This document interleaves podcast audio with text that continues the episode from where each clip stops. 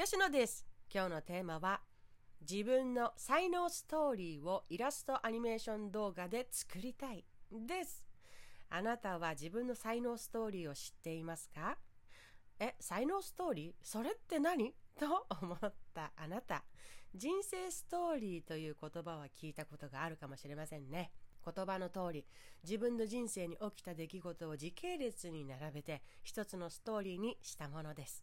例えば思い出の写真などを使って制作されていてよく結婚式とかで流れているのを見るかもしれません。初めて会った人でもその人のことがよくわかる気がしますよね。昔から知っているような気もします。親近感が湧き感動もします。その人生ストーリーの中でも自分の才能につながっている出来事をピックアップしストーリー化したものを才能ストーリーと私が勝手に呼んでおります。その才能ストーリーにイラストアニメーションとナレーションをつけて一つの動画を作り上げたいなと取り組んでいます。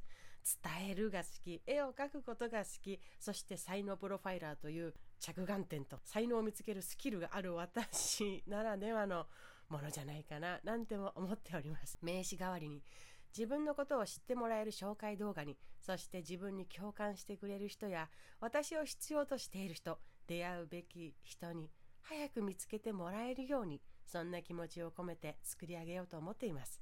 自己紹介も兼ねた自分の才能がよく伝わる動画になるだろうなと想像しています。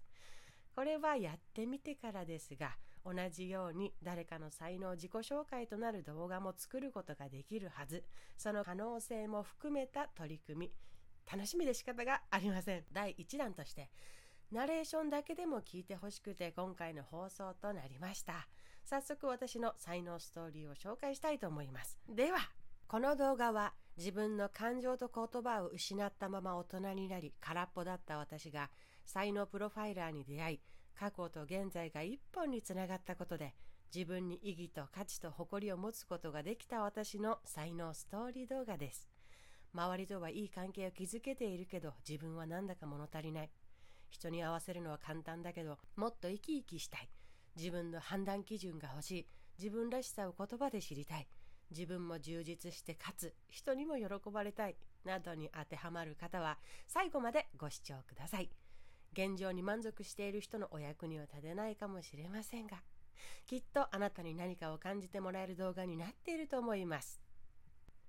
1984年11月17沖縄県小さな島で生まれる。家族構成はおじいおばあお父さんお母さん兄弟妹。4人兄弟の2番目長女が私。私が生まれた時島にまだ橋がかかっていなかったのでお母さんは身重の体で渡し船に乗って本島の産婦人科で私を産んだそう。おじいとおばあは畜産業と農業で9人の子供を育て上げ日に焼けて真っ黒。父はエネルギッシュで言葉にも態度にもパワーがあり母は内気だけど陽気者。大人になった今でも言えることがある。4歳の時にすでに私は人生で一番の敗北感を味わっていたことだ。私が泣いたりすると、赤ちゃん、赤ちゃん、赤ちゃん、赤ちゃんと父にからかわれたのがきっかけ。自分が泣いていることに父が笑っている。父が笑いながら私を余計泣かせる。嫌だもう言わないでやめてと喉がちぎれるぐらい声が枯れ果てるまで泣き叫んでもむせびなく私の反応を見てからかいがエスカレートし父の気が済むまで永遠と続く仲良く笑い合っていたいのに。今日はあと何回からかいの時間が来るのだろう。また不安でいっぱいになって泣かされるのかな。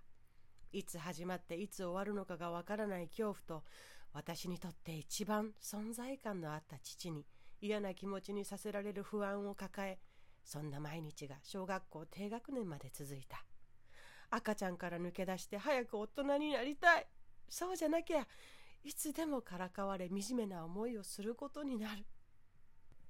そう思い焦っていました。父はからかいに加え気分のムラが激しく衝動的でどでかい声で暴言をよく吐いた。黙れバカ野郎と鬼のような顔で言われると心臓が止まりそうだった。ある日嫌なことがありふてくされているとなんでそんな顔してうちにいるんだ気に食わんと怒鳴られた。泣けば必要にからかわれ、怒ったり不機嫌な顔をしていると怒鳴られて、私はうちではニコニコ笑っているだけの子供になった。うちで安心したことがない。父がいつ怒るのか、父の機嫌が悪くならないよう、様子をつぶさに観察し、先回りして父が喜ぶことばかりを考えていた。自分の心臓の音が聞こえていたほど緊張していた子供だった。ある時おばさんが私を喜ばせようと車で40分のところにあるおばさんの家に遊びに連れて行ってくれた時何かの気配を感じ車の中からふと後ろを見ると父が車で追いかけてきていた。生きた心地がしなかった。おばさんの家に着くなり何も言わず私の首根っこを荒々しく捕まえ力の限り私の尻を蹴飛ばした。その勢いで壁にぶち当たり耳鳴りがしたまま車に入れられ家へ連れ戻された。私もおばさん一家も誰一人何も言葉を出せず無言でその光景を目の当たりにしただけ。恐怖に耐えるだけだった。泣くな私怒るな私感情が動いてしまえば顔に出てしまう。とうとう心のスイッチを切ることを覚えてしまった瞬間だった。3日間ぐらい左の耳の耳鳴りと顎の腫れがあってもニコニコしているだけだった。思えば足に釘が貫通した時も足の骨にひびが入った時も私は痛いとは言わなかったし泣くこともなかった。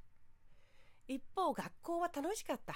机も文房具も私だけのために何でも揃っていて優しく教えて与えてくれる先生がいて天国かと思った。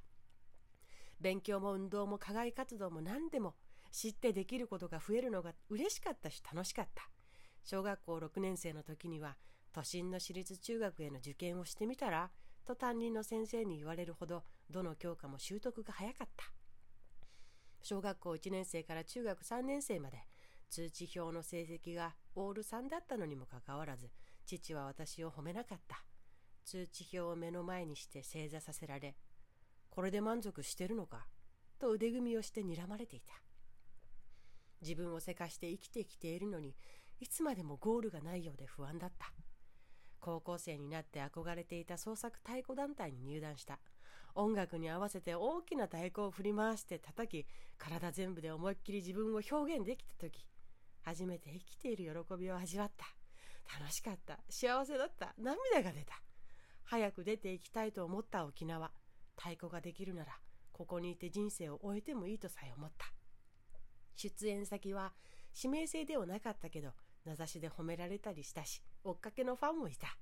嬉しかった。私生きてる。最高と何度も何度も言った。私の青春全部が詰まっていた。学校では笑顔が似合うランキングで1位に選んでもらったほど私は生き生きしていた。理数科だった学校の授業に加え部活動もいくつも掛け持ちし太鼓にも通っていた。私は好きだった物理の授業で居眠りをしてしまい途端についていけなくなった感覚に襲われた。その時ぷつりと自分の中の糸が切れてしまった。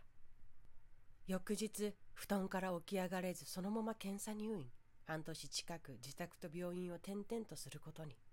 一気に抜け殻のようになってしまい涙も出なければ何も感じなかった。自分の手を見ては老人形の手に思えていたほど感情がない物体に思えた。足は棒のように細くなり行く先々でいろんな病名を言われた。情けなかった。親不幸になったであろう自分。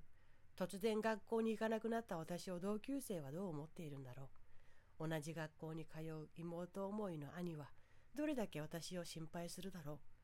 親は周りからどんな目で見られるのだろう。中学の私とは違いすぎて情けなかった。ある医師は筋肉が弱っていく病気かもしれない。このままでは自分で呼吸もできなくなります。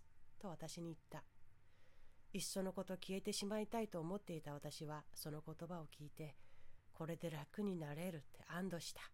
体を壊した私だったけど、何を自分が嫌だと思っているのか、きちんと言葉でわからないまま元気になっていき、うやむやにしたまま学校を卒業した。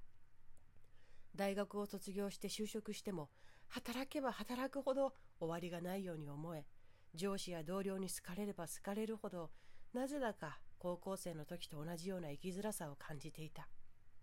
ある時同僚にミーティングの時でもうちわ話でも意見や考えや思っていることを一切言わない吉野ちゃんは卑怯。なんで何にも言わないの？と言われた。